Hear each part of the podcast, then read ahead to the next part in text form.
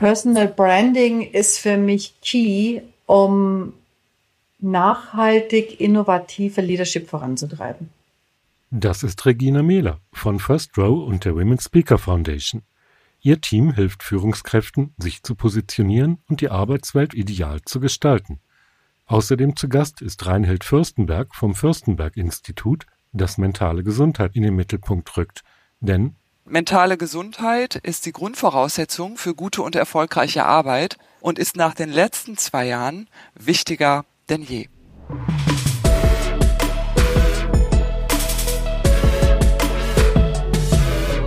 Willkommen bei BAM, Bytes and More, dem Podcast von Optimal Systems. Bei uns geht es um die Digitalisierung, um die Herausforderungen und Chancen, die sie bietet. Für Unternehmen, für Entscheider, für uns alle. Mit Expertengesprächen und Berichten aus der Praxis.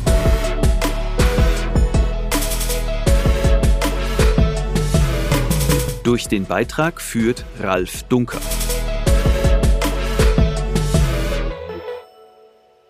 Was macht die Digitalisierung mit uns? Darüber spreche ich heute mit Reinhild Fürstenberg und Regina Mehler. Reinhild ist Leiterin des Fürstenberg Instituts und Regina ist die Gründerin von First Row und der Women's Speaker Foundation. Ich grüße euch beide. Hallo Ralf. Hi. Jetzt habe ich gerade gesagt, für welche Unternehmen ihr beide steht, aber vielleicht mögt ihr euch selber mal ganz kurz vorstellen und mal sagen, was ihr denn so macht. Sehr gerne.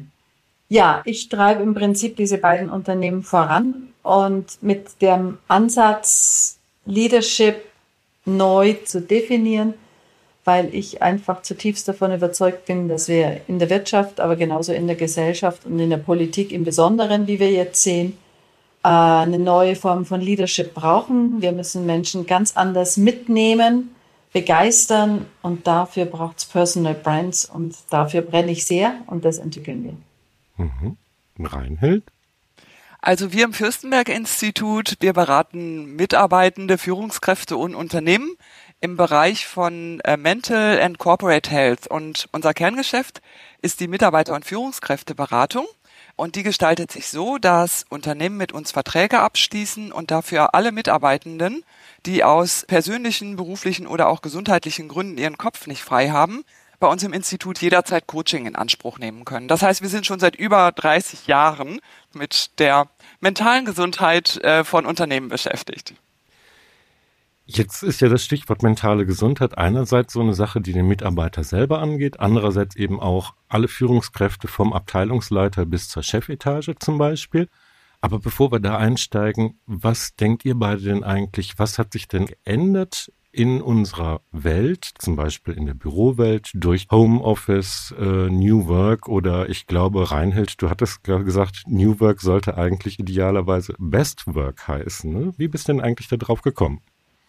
Also ähm, jetzt insbesondere durch die Corona-Pandemie hat sich natürlich ganz viel in Richtung Homeoffice verlagert. Also um mal so ein Beispiel zu nennen, wir haben schon seit vielen Jahren das Angebot ähm, für digitale Online-Beratung bei uns im Institut, aber das wurde nie genutzt. Und jetzt durch Corona führen wir 65 Prozent unserer Beratungen äh, per Video online durch. Was hat sich insgesamt geändert? Ganz, ganz viele arbeiten aus dem Homeoffice heraus. Und das ist natürlich was ganz anderes, als wenn man sich jetzt im Alltag in der Teeküche oder zu Meetings persönlich trifft, wo man mal eben auch das ein oder andere miteinander absprechen kann. Da mussten sich ja. jetzt erstmal wirklich auch neue Strukturen entwickeln. Und Regina, was wir ja eben nicht erwähnt haben, ich weiß, dass du sehr viele Jahre im IT-Umfeld gearbeitet hast. Wie beurteilst du denn die Veränderung von den letzten Jahren? Also da kann ich rein mit nur zustimmen. Es hat sich durch die Corona-Krise, und ich finde das auch mega positiv, einen unglaublichen Push gegeben in der Digitalisierung. Wir als Unternehmen sind seit, uns gibt es jetzt zehn Jahre, wir sind seit zehn Jahren komplett remote. Einfach weil ich immer so gearbeitet habe. Ich war immer sehr international unterwegs und ich wollte das natürlich nach Gründung in meinem eigenen Unternehmen vorleben, habe damit auch Kapazitäten an Bord bekommen, die hätte ich nicht bekommen, wenn ich darauf bestanden hätte, dass die jeden Tag ins Büro kommen. Ähm, also ich glaube, da tut sich jetzt bei uns im Kleinen, aber auch bei den großen Unternehmen ganz viel. Was ich jetzt jüngst in den letzten wenigen paar Wochen erlebe, ist aber, dass einige Unternehmen versuchen jetzt sukzessive die Leute wieder komplett zurück ins Büro zu holen. Und da, glaube ich, scheiden sich jetzt gerade enorm die Geister. Da gibt es große Diskussionen und auch große Kündigungen, die einfach sagen, warum soll ich mich jeden Tag x Zeit in den Stau stellen oder CO2 und so weiter, brauchen wir gar nicht sprechen, wenn ich doch bewiesen habe und wir gezeigt haben, wir können total remote arbeiten. Also ich glaube, da braucht es jetzt viel Diskussion und wahrscheinlich wird es eine neue Mitte geben, so ein bisschen von allem. Da möchte ich dir sehr beipflichten, liebe Regina, weil also wir beobachten in unseren Kundenunternehmen auch so diese beiden Extreme. Entweder nur Homeoffice, was ich auch kritisch sehe, weil wenn wir uns persönlich treffen, hat das einfach auch einen Einfluss auf unser Befinden. Also das lässt sich ja sogar im Gehirn nachweisen, dass wir andere Hormone ausschütten, wenn man sich eben persönlich trifft. Ne? Und das ähm, geht eben in die Richtung, also ähm, Oxytocin, das heißt, äh, wir fühlen uns definitiv besser, wenn wir uns persönlich begegnen. Und deswegen halte ich einen gewissen Anteil an äh, Präsenz, also dass wir uns sprechen, dass wir auch wirklich miteinander zu tun haben, für die Zukunft für ganz, ganz wichtig. Aber aus meiner Sicht muss es Sinn machen. Also ich finde, dass wenn es mehr Sinn macht, vom Homeoffice aus zu arbeiten, dann sollte dieser Anteil auf jeden Fall auch weiter einen hohen Stellenwert behalten. Das hat doch eine richtig große Chance. Auch fürs Gleichgewicht der Menschen. Wenn ich mir jetzt mal vorstelle, ich wäre jetzt vielleicht gezwungen, weil ich eben weit weg wohne und ich könnte typischerweise nicht jede Woche einmal oder zweimal ins Büro fahren, was macht das denn eigentlich mit uns, wenn wir dann eben doch in dieser digitalen, ich nenne es jetzt mal digitale Abgeschiedenheit leben müssen? Also wir müssen uns einfach anders organisieren. Wir müssen auch Beziehungen anders organisieren. Und naja, wir kriegen in unseren Beratungen eben häufig mit, dass Mitarbeitende und auch Führungskräfte das nicht genug tun. Das heißt, die hocken von früh morgens bis dann nachmittags oder sogar abends vor ihrem Rechner und haben im Grunde den ganzen Tag nur Kontakt mit dem Rechner und vereinzelt eben dann in Meetings mit den Kollegen und Kolleginnen und sind sonst eben komplett aus dem Kontakt raus. Und das funktioniert nicht gut. Also das heißt, wir müssen dafür sorgen, dass wir in einer guten Verbindung bleiben. Wir müssen dafür sorgen, dass wir zwischendurch uns gut bewegen. Wir müssen dafür sorgen, dass wir Unterbrechungen haben. Also nicht in einer Tour äh, eben nur vorm Rechner sitzen, sondern das vielleicht auch mal äh, mit einem Spaziergang äh, verbinden, mhm. vielleicht sogar auch ein Telefonat mit einem Spaziergang verbinden und so weiter. Du hast ja gerade darauf angespielt, auf diese Verantwortung, die ja mitunter eben auch die Führungskräfte haben. Regina, hast du denn auch das Gefühl, dass bei Führungskräften jetzt zum Beispiel mehr Empathie eigentlich gefordert ist, um die richtigen Signale aufzunehmen und die Mitarbeitenden besser einzubinden und ihnen auch dieses Plus an mentaler Gesundheit zu verschaffen? Ja, absolut. Also ich glaube, Empathie ist jetzt finally in Leadership angekommen. ähm, endlich tatsächlich. Äh, das ist aber auch der Punkt, warum wir bei First Row mit der New Leadership und Strategieberatung, warum wir da so einen Zulauf haben. Die da sagen, ich habe so lange gedacht, ich bin ein erfolgreicher Leader. Und tatsächlich habe ich jetzt den Eindruck, sobald die Leute im Homeoffice sind, ich verliere die. Und Empathie ist diesen Menschen, die einfach jahrelang in, noch in dem alten Führungsstil unterwegs waren. Ich bin der Chef, ich sage, was lang geht und mach mal. Da musste ich vielleicht nicht so viel Empathie einbringen, aber jetzt gibt es komplett. Und wir merken gerade, ich habe gerade ein Paradebeispiel, ich war gestern bei einem großen Softwarehaus ähm, im Workshop und da kam einer auf mich zu und meinte, was tue ich denn, wenn sich Menschen bei mir mittlerweile bewerben, die haben nichts mit meiner Fachkompetenz, nicht, nichts mit meinem Bereich zu tun, äh, die wollen aber zu uns, weil die irgendwie merken, ich führe anders, wir haben ein cooles Team, die sind begeistert dabei, die brennen fürs Thema, die sind leidenschaftlich. Genau diese Person ist unglaublich empathisch, kümmert sich gefühlt wirklich auch für mich 50 Prozent um seine Leute. Und der Rest ist dann die Unternehmung steuern und, und, und die anderen Managementaufgaben erfüllen. Aber er investiert einfach 50 Prozent, um zu verstehen, was treibt mich gerade, was brauche ich, kann er was beitragen oder einfach nur mal zuhören. Das bringt, wie äh, Reinhold vorher auch sagte, das bringt einfach Menschlichkeit rein, das bringt uns wieder mehr zusammen. Und genau darum geht's. Und deshalb, so schlimm es vielleicht für manche klingt, aber für Leadership ist Covid wirklich 2.0. Das war ein Speed-up nach oben für die, die es wirklich als Chance wahrnehmen. Ja, wobei ich finde, dass es da wirklich nicht nur um Empathie geht, sondern wir müssen da, finde ich, schon viel früher ansetzen. Nämlich zunächst geht es darum, seine Mitarbeitenden im Blick zu behalten, also mitzukriegen, wo sind die eigentlich gerade unterwegs oder wenn jemand abtaucht oder ich irgendwie tagelang nichts gehört und gesehen habe, dann eventuell auch mal ganz praktisch, und dafür muss ich jetzt nicht hoch empathisch sein, einfach zum Telefonhörer zu greifen und zu fragen, es ist eigentlich alles klar, läuft alles. Und auch was die Empathie anbelangt, also ich halte das ja für eine ganz, ganz, ganz wesentliche Führungseigenschaft, aber in der Führung geht es eben auch nicht nur um Empathie. Also manchmal geht es ja auch darum, Leistung einzufordern und sich da nicht immer nur auf das einzustellen, was vielleicht gerade das Bedürfnis des Mitarbeitenden ist, sondern da eben ein gutes ähm, Geben und Nehmen zu entwickeln von dem, was ich einfach auch schlicht an Leistungen brauche und was gleichzeitig aber auch der Mitarbeitende erbringen kann oder dazu braucht, um eine gute Leistung zu bringen. Klar, kein Widerspruch, sehe ich genauso. Nee, absolut nicht. Mhm. Ich glaube nur, dass Empathie bislang unterentwickelt war, deshalb hatte ich das so betont. Da und, bin ich völlig äh, bei dir. Genau, und wir merken gerade, das muss man wirklich üben. Das kann man auch nicht einfach nur sagen, kümmere dich jetzt mal, sondern man braucht auch da Bilder. Wie, wie kann ich es umsetzen? Was ist für mich als Leader authentisch? Wo wirkt es übertrieben und nicht echt und so weiter? Aber ja. da drängt sich mir die Frage auf, wenn ich jetzt zum Beispiel 45, 50 Jahre alt bin, bin in der Führungsposition, habe jetzt viele Jahre lang schon eben den von dir eben, Regina, genannten alten Stil gehabt. Kann ich denn Empathie überhaupt lernen? Absolut. Total. Ja, ja. ja also ich glaube sogar die meisten, es ist ja, ich glaube, niemand von uns hat null, null, zero Empathie. Das glaube ich nicht. Ich glaube, manche haben einfach das Gefühl, sie müssen im Job klar, straightforward und so weiter agieren spätestens im Privaten wird man irgendwann zumindest einen Hauch von Empathie haben und das gilt es einfach zu entwickeln und dann in den Business-Kontext umzusetzen. Und das Spannende ist, die Menschen, die sich jetzt darauf einlassen, ich hatte neulich so eine Rückmeldung, die war auch wirklich sehr cool, der sagte, und übrigens, ich versuche das jetzt mit meinen Kunden und mit meinen Kooperationspartnern und plötzlich haben wir einen ganz anderen Schnack.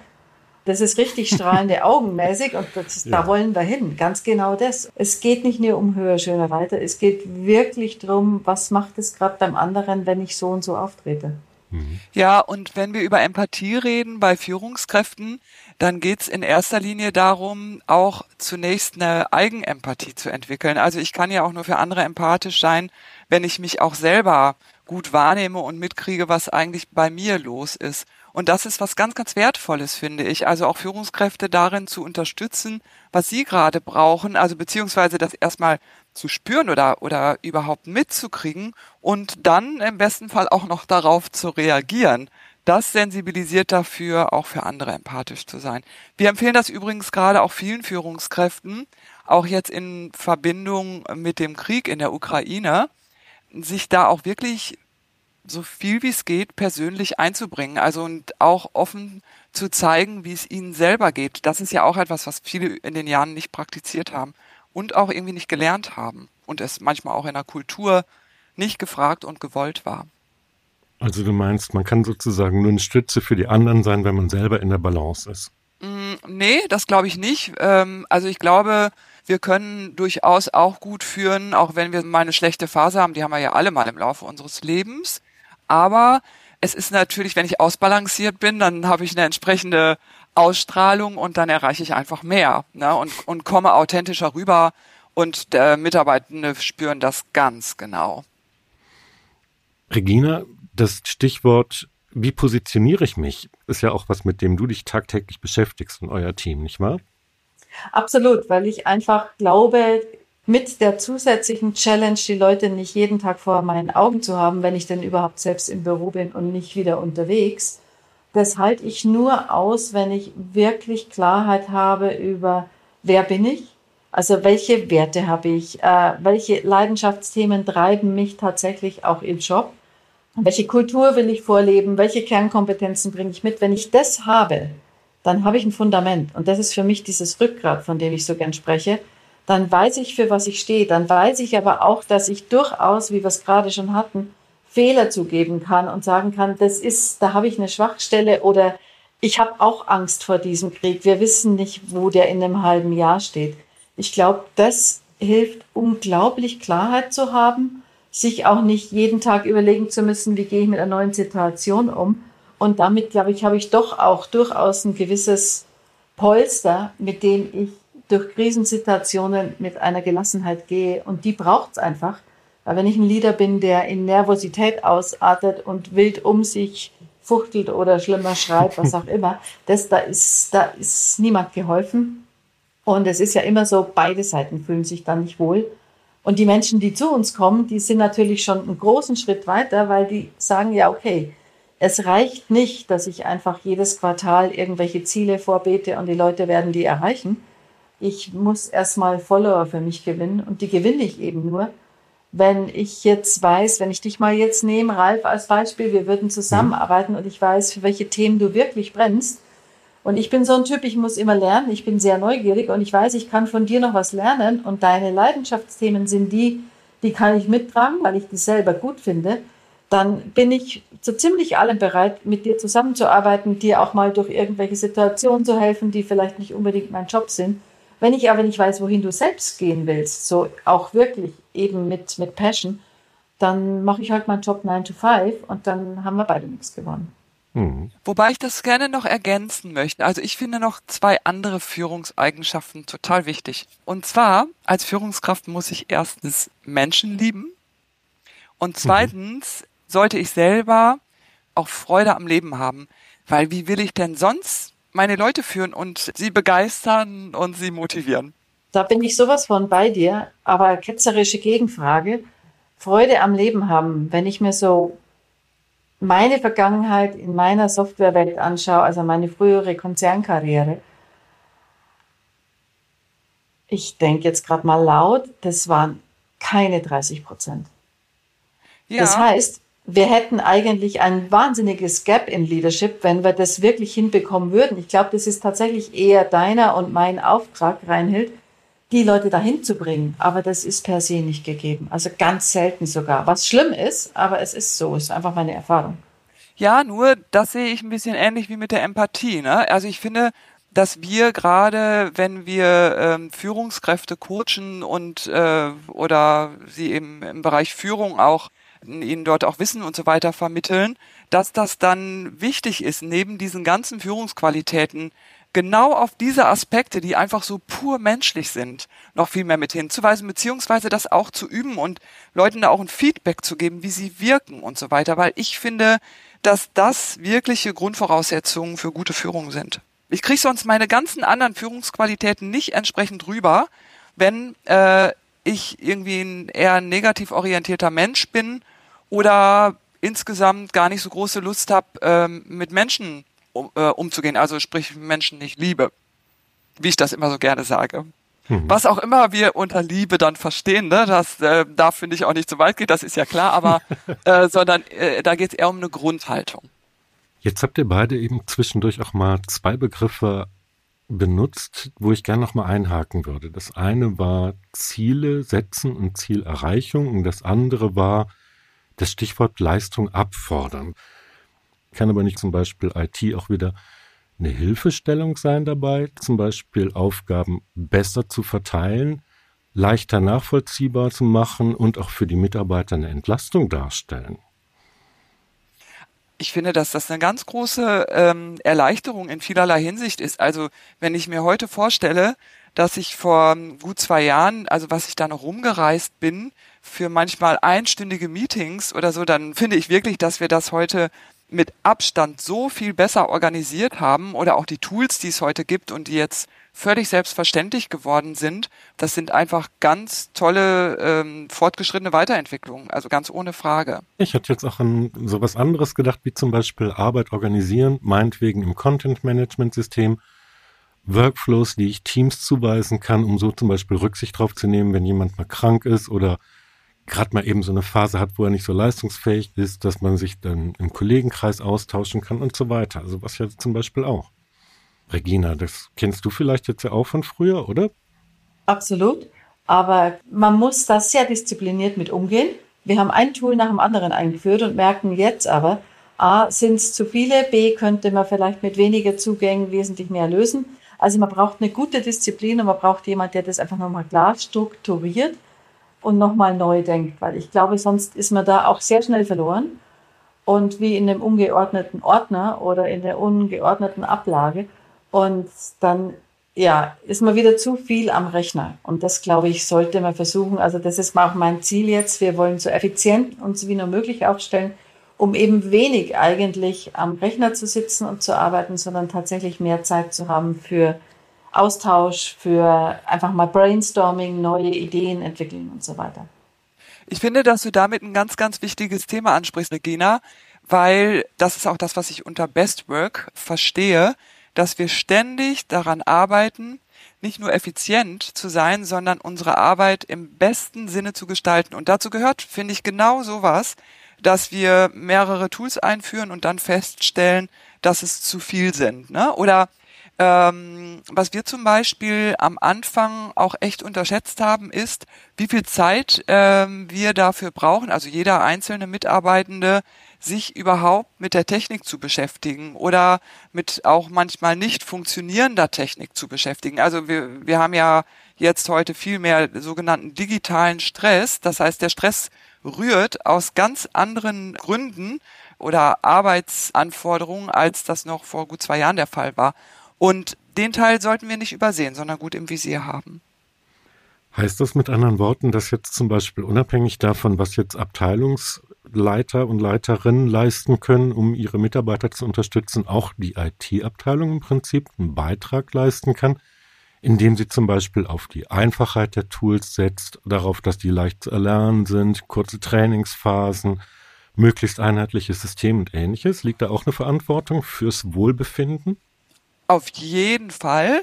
Und äh, die Arbeit in der IT hat sich, ähm, so bekomme ich das jedenfalls auch bei unseren Kunden mit, wirklich erweitert und verändert. Also gerade auch in diesem Bereich ähm, der Schulung äh, der Mitarbeitenden, um eben selbst aktiv mit den Anforderungen zurechtzukommen. Also in der Anfangszeit, als wir im Homeoffice waren, da wurde ständig die IT gerufen und gesagt, ja, hier funktioniert was nicht, hilf mir und so weiter, Hilfe, Hilfe, ne? Und mhm. ähm, ja, das hat sich bei uns zumindest mittlerweile ganz schön entwickelt, dass die meisten Mitarbeitenden wirklich wissen, wie sie sich selber helfen können. Mhm. Wobei ich den Eindruck habe, ich habe jetzt relativ junge Menschen um mich herum, ich habe den Eindruck, das ist echt ein Generationsthema. Also ich bin noch die, wenn ich ein Problem habe, dann denke ich, wo ist mein IT-Mensch? Ähm, ich habe neulich mit einer Praktikantin gesprochen und gesagt, kannst du mal schauen, ich komme hier nicht klar. Und bin ins Meeting und kam raus und dann hat sie gesagt, läuft wieder. Und dann habe ich gesagt, oh wow, also ich habe jetzt irgendwie gestern Abend und heute rumgemacht, was ist denn? Und dann hat sie gesagt, ach, ich war kurz YouTube, habe ein Video angeschaut, ist alles ganz easy. Ich glaube, IT muss sich ein Stück weit auch neu erfinden. Wahrscheinlich geht es jetzt wirklich mehr darum, dort die große Backoffice-Infrastruktur zu steuern. Aber dieses Helpdesk-Thema, das es in meiner aktiven Zeit noch so richtig gab, das braucht es nicht mehr wirklich, weil es ist alles online zu finden, also wirklich alles. Und das finde ich ist auch ein Vorteil, den wir in dieser Zeit jetzt entwickelt haben. Äh, man muss nur gut googeln können. Ja.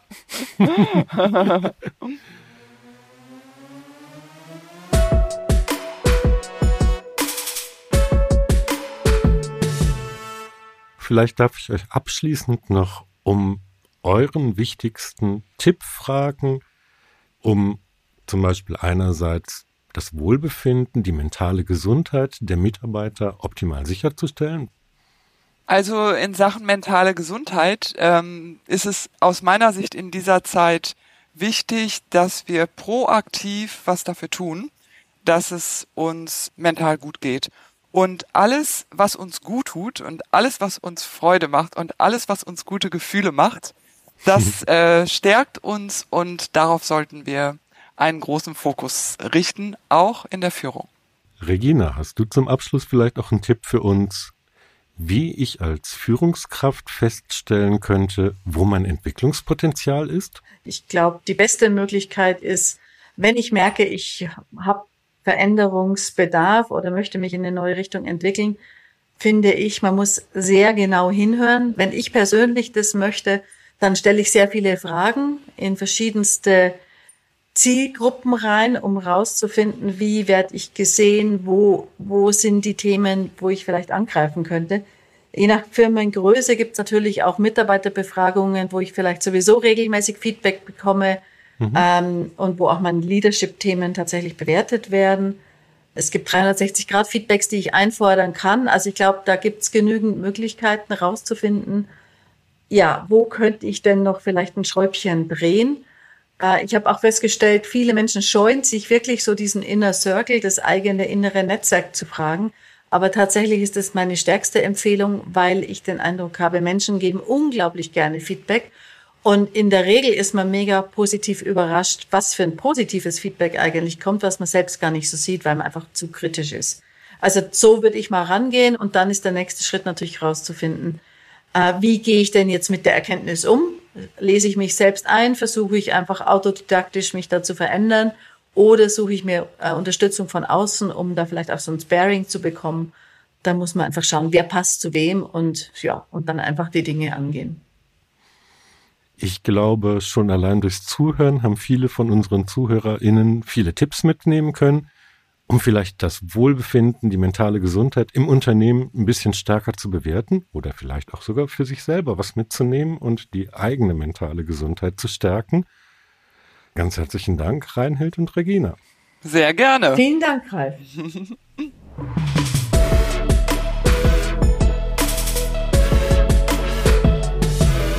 Sie hörten BAM, Bytes and More, den Podcast von Optimal Systems. Mehr Infos zur Digitalisierung und unseren Lösungen finden Sie auch in unserem Blog unter optimal-systems.de/blog. Abonnieren Sie uns.